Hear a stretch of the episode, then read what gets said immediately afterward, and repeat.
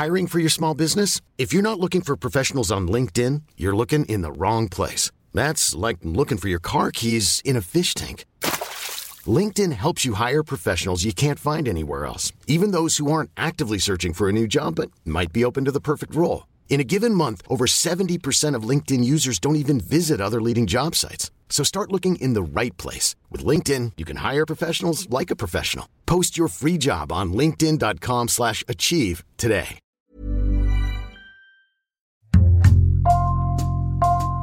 Bonjour, c'est Jules Lavie pour Code Source, le podcast d'actualité du Parisien.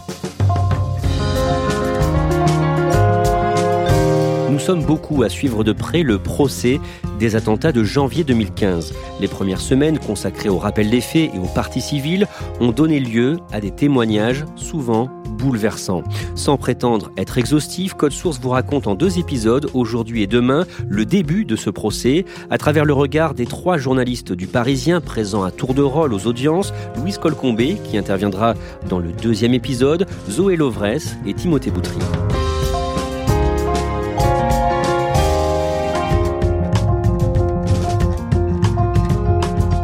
Le procès des attentats de janvier 2015 s'ouvre le 2 septembre au Palais de justice de Paris, cet immense bâtiment de verre près du périphérique au nord de la capitale. Timothée Boutry, Zoé Lovresse, décrivez-nous l'atmosphère juste avant l'ouverture du procès.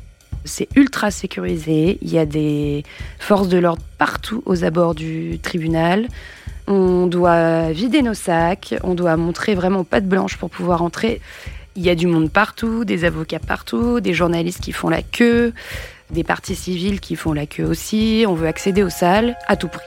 Il y a aussi une effervescence évidemment médiatique, comme euh, toutes les ouvertures de tous les grands procès, énormément de journalistes, une tension eu égard aux dispositifs de sécurité, et on, on sait qu'on va vivre un moment historique. C'est un procès filmé, c'est rare. Pourquoi ce choix? C'est pour constituer des archives et euh, pour donner accès à ce matériel aux chercheurs, aux historiens qui vont pouvoir travailler sur ce moment très important de notre histoire judiciaire. Stéphane Charbonnier dit Charbe. Jean Cabu dit Cabu, Georges Wolinski. Les attentats de janvier 2015 ont fait 17 morts, de nombreux blessés, 12 morts le 7 janvier au total dans l'attaque contre Charlie Hebdo. Selon un témoin, les tireurs criaient Allah Akbar et affirmaient vouloir venger le prophète. Le lendemain, la policière municipale Clarissa Jean-Philippe a été tuée à Montrouge. La France euh, est aujourd'hui devant un choc. Et le 9 janvier, les clients d'une supérette, l'hypercachère de la porte de Vincennes à Paris, ont été pris en otage. Je vais vers Johan et je me tourne et je vois le preneur d'otage, Koulibaly, qui est à la caisse. Quatre d'entre eux ont été tués par le terroriste Amédi Koulibaly. Les frères Kouachi, eux, ont été tués le même jour dans l'imprimerie de Damartin-Anguel en Seine-et-Marne, où ils s'étaient retranchés. Les deux frères sont tués. L'employé, lui, est sain et sauf. Timothée Boutry, ceux qui ont commis ces crimes sont morts. De quoi sont soupçonnés, en résumé, les 14 accusés Alors sur les 14 accusés, déjà, il y en a trois qui sont l'objet d'un mandat d'arrêt, deux qui sont présumés morts. La troisième, c'est Ayat Boumedienne, la compagne d'Amélie Koulibaly, dont on a découvert qu'elle n'était finalement euh, pas morte, alors qu'on l'a, pensé décédée. Les 11 autres euh, accusés qui comparaissent, en fait, ils sont soupçonnés à des degrés divers d'avoir participé à la fourniture des armes et du matériel. Et euh, voilà, c'est tout le mécanisme de fourniture des armes qui va être décortiqué au long de ce procès et dont on va essayer de savoir quel était leur rôle. Et voilà, eux disent euh, on n'est pas des enfants de cœur, mais on n'avait absolument pas connaissance du projet terroriste d'Amélie Koulibaly. Les trois premières semaines du procès vont être consacrées au, rappel des faits et au témoignage des parties civiles. Avant cela, il y a l'examen des personnalités des accusés. Timothée Boutry, pendant la première journée, l'une des avocates des accusés se fait remarquer par une défense très offensive. Il s'agit d'Isabelle Coutempère, qui est l'avocate d'Ali Reza Pola, qui est l'accusée principale. Et elle, va dire, voilà, évidemment, c'est un drame ce qui s'est passé, mais l'État est responsable, c'est une faillite des services, les autorités sont responsables de, ce qui s'est passé. Évidemment, ça crée des remous sur le, le banc des partis civils, on dit que c'est indécent, que c'est scandaleux, voilà, donc ça, crée un petit incident d'audience, mais disons que elle a été euh, fidèle à sa réputation et à, sa ligne de, conduite euh, qu'elle adopte depuis très longtemps en. C'est avec un ton ferme que le président de la cour d'assises a rappelé lors du procès l'obligation de porter son masque. En raison de l'épidémie de coronavirus, tout le monde est masqué? Ça pose question. Ça pose surtout question aux avocats, aux avocats de la défense, qui disent voilà, vous allez euh, juger euh, des hommes dont vous ne voyez pas le visage. Ça pose problème. Ça porte atteinte aux droits de la défense. Tout le monde est masqué et tout le monde parle masqué pendant le procès. Au troisième jour d'audience, le 4 septembre, le principal accusé, Ali Riza Polat, prend la parole. D'abord, qui est-il? C'est un ami d'Amédi Koulibaly. Il été condamné plusieurs fois, notamment pour des affaires de, trafic de stupéfiants.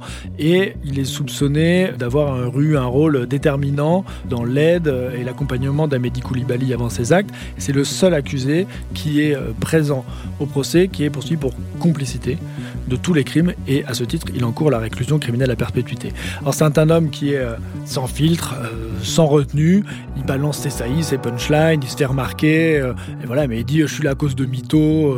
je vais, vous raconter. Je vais dire pourquoi je suis là, je dois, c'est de la faute d'un tel, c'est de la faute d'un tel. Donc euh, après, le fond de sa défense, c'est de dire, moi c'était mon ami, mais euh, je savais pas que c'était un terroriste et euh, j'ai rien à faire là dans le box. Le lundi 7 septembre, au début de la deuxième semaine d'audience, un policier vient raconter comment les enquêteurs ont remonté la trace des terroristes. Cet homme, c'est Christian Do, l'ancien patron de la section antiterroriste de la brigade criminelle. Que dit-il? Vraiment, il va raconter comment on travaille sur une enquête aussi euh, hors norme. Le nombre de procès-verbaux considérables qu'il faut emmagasiner, il y avait quasiment huit personnes à temps plein juste pour l'archivage de la procédure, tellement c'était important en fait. Il y a une quantité, une somme d'informations considérable qui va être accumulée dès les premiers jours et beaucoup d'appels aussi aux forces de l'ordre. Bon, il y a des appels euh, farfelus, euh, il y a des appels de bonne foi euh, qui servent à rien, et puis il dit dans le lot, il y a toujours un appel qui vous sert, et bah, ce sera celui qui donnera l'indication de la planque d'Amédi Koulibaly à Gentilly, où on retrouvera une partie de son arsenal. Le même jour, les images de la tuerie dans la rédaction de Charlie Hebdo sont projetées, et elles sont commentées sobrement par ce commissaire. C'est le premier moment, je dirais, très fort de ce procès les images du carnage, on a vu ses corps enchevêtrés. Et il a expliqué, voyez, alors là, on rentre euh, dans la salle, là, à tel endroit, c'est là que Simon Fieschi a reçu des balles. Après, voyez, là, c'est le corps de Mustapha Oral, là, on est dans la salle. On avait une perception physique de, ce carnage. Alors, avant, le président avait évidemment prévenu que les images qu'on allait regarder allaient être choquantes et plusieurs parties civiles sont sorties de la salle pour pas les regarder, justement. Et le policier, cliniquement, donne des détails très précis sur le nombre de balles, à quelle distance euh, les balles ont été tirées. Il était très policier, très police judiciaire, voilà. C'est le corps de euh, Charbe, il est face contre terre, il a reçu tant de balles à tel endroit, à côté. Mais je pense qu'il a su trouver la distance pour décrire l'innommable avec ce souci d'éclairer la cour, parce que voilà, il sait qu'il est devant une cour d'assises et qu'il doit éclairer des magistrats professionnels qui devront prendre une décision. La vidéo de la mort du policier Ahmed Merabé, abattu dans la rue boulevard Richard Lenoir dans le 11e arrondissement par shérif Kouachi, est également diffusée. là, qui frappe, en fait, c'est le son. Parce que le bruit des Kalachnikovs, et là on l'entend, ça résonne dans toute la salle d'audience. Et on voit Ahmed Merabé qui est au sol, et euh, Kouachi qui s'approche de lui, on sent qu'il y a un échange, il lui dit non mais t'as voulu me tuer, non chef c'est bon, il lève les bras, et il l'abat. C'est d'une violence extrême, parce que c'est le seul meurtre qu'on voit en direct en fait, contrairement au meurtre de Charlie Hebdo. Et d'ailleurs, au moment où ils témoigneront, les proches d'Ahmed Merabé exprimeront toute la douleur qui est la leur et l'indécence qu'ils ressentent à ce que cette vidéo ait été diffusée à l'époque et, qu'elle continue à pouvoir être trouvée sur, sur les réseaux sociaux. Et ça, ça rajoute à leur souffrance euh, de la perte de leurs proches. Le mardi 8 septembre, Timothée Boutry, des rescapés de la tuerie euh, à la rédaction de Charlie Hebdo témoignent, notamment la dessinatrice Coco. Alors Coco, elle a évidemment un rôle très important parce que c'est elle qui, malgré elle, va ouvrir la porte aux terroristes. En fait, elle, était partie un petit peu plus tôt de, la conférence de rédaction pour aller chercher sa fille à la crèche. Elle fumait une cigarette à l'extérieur et puis elle entend Coco, donc elle se retourne. Et c'était les frères Kouachi qui la menacent et qui la font monter en fait. On veut Charbe, on veut Charbe. Et là, elle comprend. Et donc, elle est sous la menace de la Kalachnikov. Elle dit Je savais que c'était une Kalachnikov parce que Charbe dessinait très bien les armes, donc je savais que c'était ça.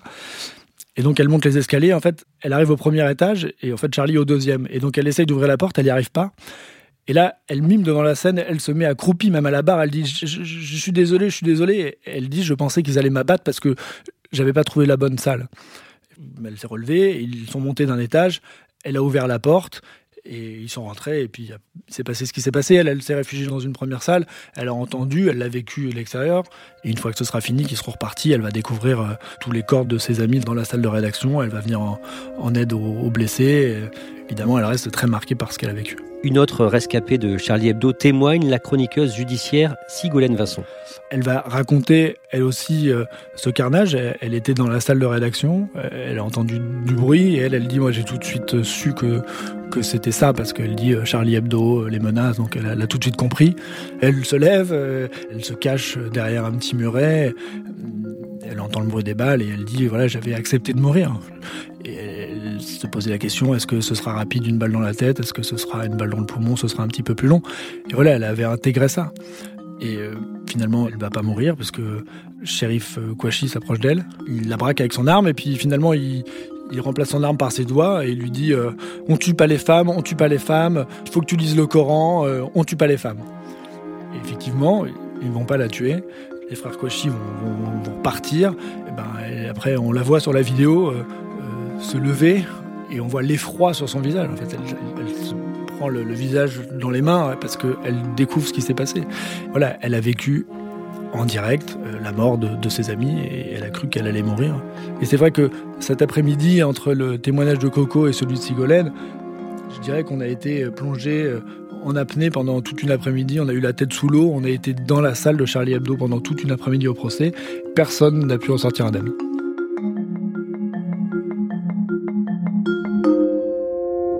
Le même jour, Zoé Lovresse, la cour d'assises commence à entendre ce que l'on a appelé les victimes oubliées.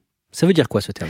Euh, C'est ces gens qui ont croisé le chemin des frères Kouachi avant leur massacre, avant leur toute première victime, et qui ont été traumatisés par euh, les cagoules, euh, les kalachnikovs, un tir peut-être dans le plafond du bureau, et qui finalement ont encore les répercussions de, de ce choc de se trouver avec ces hommes hyper armés euh, dans leur bureau, dans leur quotidien. Que racontent ces témoins? Ils sont toujours traumatisés aujourd'hui?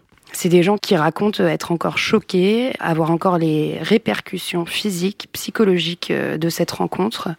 C'est des gens qui ont passé euh, quelques minutes cachés sous leur bureau avec la peur que les hommes en noir arrivent, leur tirent dessus, ils ont peur de mourir et ils ont peur de ce qui va arriver ensuite parce qu'ils comprennent pour certains que, que ces hommes se dirigent vers Charlie Hebdo et qu'il va se passer quelque chose de dramatique. Est-ce que vous avez un exemple? On a cette femme qui raconte qu'elle s'est cachée sous son bureau pendant euh, quelques minutes et qu'elle a entendu les tirs. Elle raconte qu'elle euh, souffre de troubles du sommeil, qu'elle a perdu l'appétit, que ses enfants l'ont tenue à bout de bras, que euh, qu'elle a été retravaillée très rapidement après ça et que le lendemain à son travail, elle, euh, croise un jogger euh, habillé en noir et elle, euh, elle est toujours traumatisée, elle croit que c'est un kouachi et elle s'effondre, elle raconte qu'elle tombe par terre sur le trottoir et qu'elle est encore choquée en fait. Et c'est des gens qui ont bénéficié d'arrêt maladie et qui malheureusement, pour la plupart, ont été licenciés ou ont perdu leur travail suite à ces attentats. Leur vie familiale, leur vie professionnelle, pour beaucoup, a été complètement chamboulée. Le jeudi 10 septembre au matin, Timothée Boutry, deux proches de dessinateurs de Charlie Hebdo assassinés, sont à la barre, l'épouse de Cabu et la fille d'Honoré. Cabu avait 76 ans, Honoré 73, et ils ont tous les deux consacré leur vie à leur passion, le dessin. Cabu, en fait, il a très vite euh, commencé euh, euh, à faire du dessin de presse il était très fier d'être journaliste. Sa femme a donné son numéro de carte de presse, elle était très fière de ça. Et Honoré, un peu moins connu, sa fille Hélène, très touchante, a raconté aussi son parcours, une famille modeste, il a travaillé très tôt pour aider sa mère qui avait des difficultés financières. Mais sa passion, c'était le dessin. Et euh, il n'a jamais lâché. Il est monté à Paris. Il a fait surtout du dessin économique.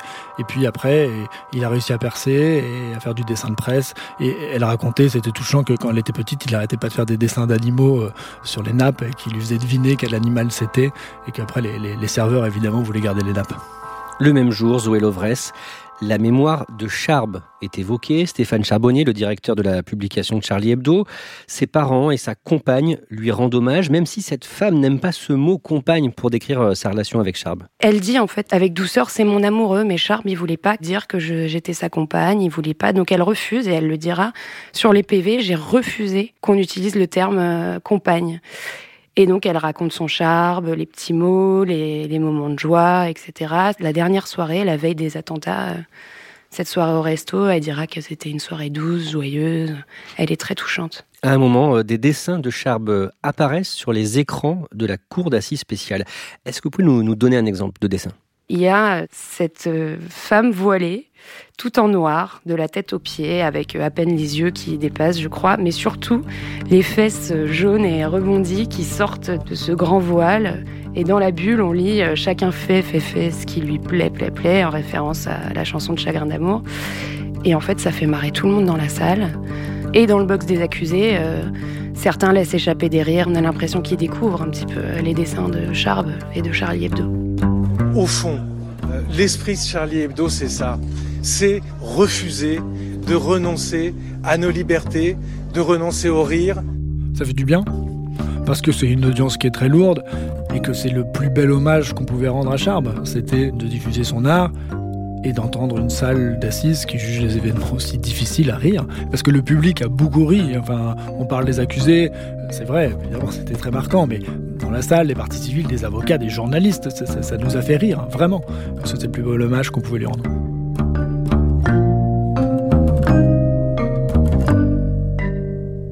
Merci Zoé Lovres, Timothée Boutry. On vous retrouve demain pour la suite de ce podcast en deux épisodes. Avec Louise Colcombé, vous nous raconterez notamment les audiences consacrées aux prises d'otages de l'hypercachère et de l'imprimerie dans laquelle s'étaient retranchés les frères Kouachi. Code Source est le podcast d'actualité du Parisien, disponible chaque soir du lundi au vendredi. Cet épisode a été produit par Raphaël Pueyo et Thibault Lambert. Réalisation Alexandre Ferreira. Si vous aimez Code Source, n'hésitez pas à laisser des petites étoiles sur votre application de podcast et n'oubliez pas de vous abonner. Vous pouvez aussi nous écrire directement source at leparisien.fr.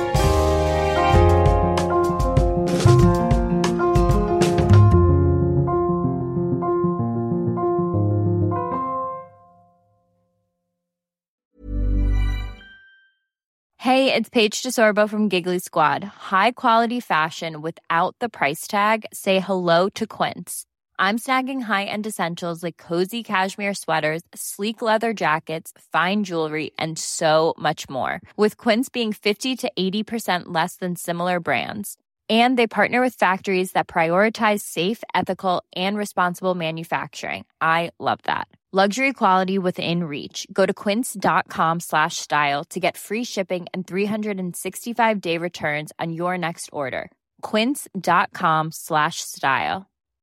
It's the Kia Summer Sticker Sales Event, so give your friends something to look at. Like a B&B with an ocean view, an endless field of wildflowers, or a sunset that needs no filter. Make this a summer to share and save with a capable Kia SUV or powerful sedan. See your local Kia dealer or visit kia.com to learn more. Kia, movement that inspires. Call 800 334 Kia for details. Always drive safely. Sale applies to purchase of specially tagged 2024 vehicles only. Quantities are limited. Must take delivery by 7824.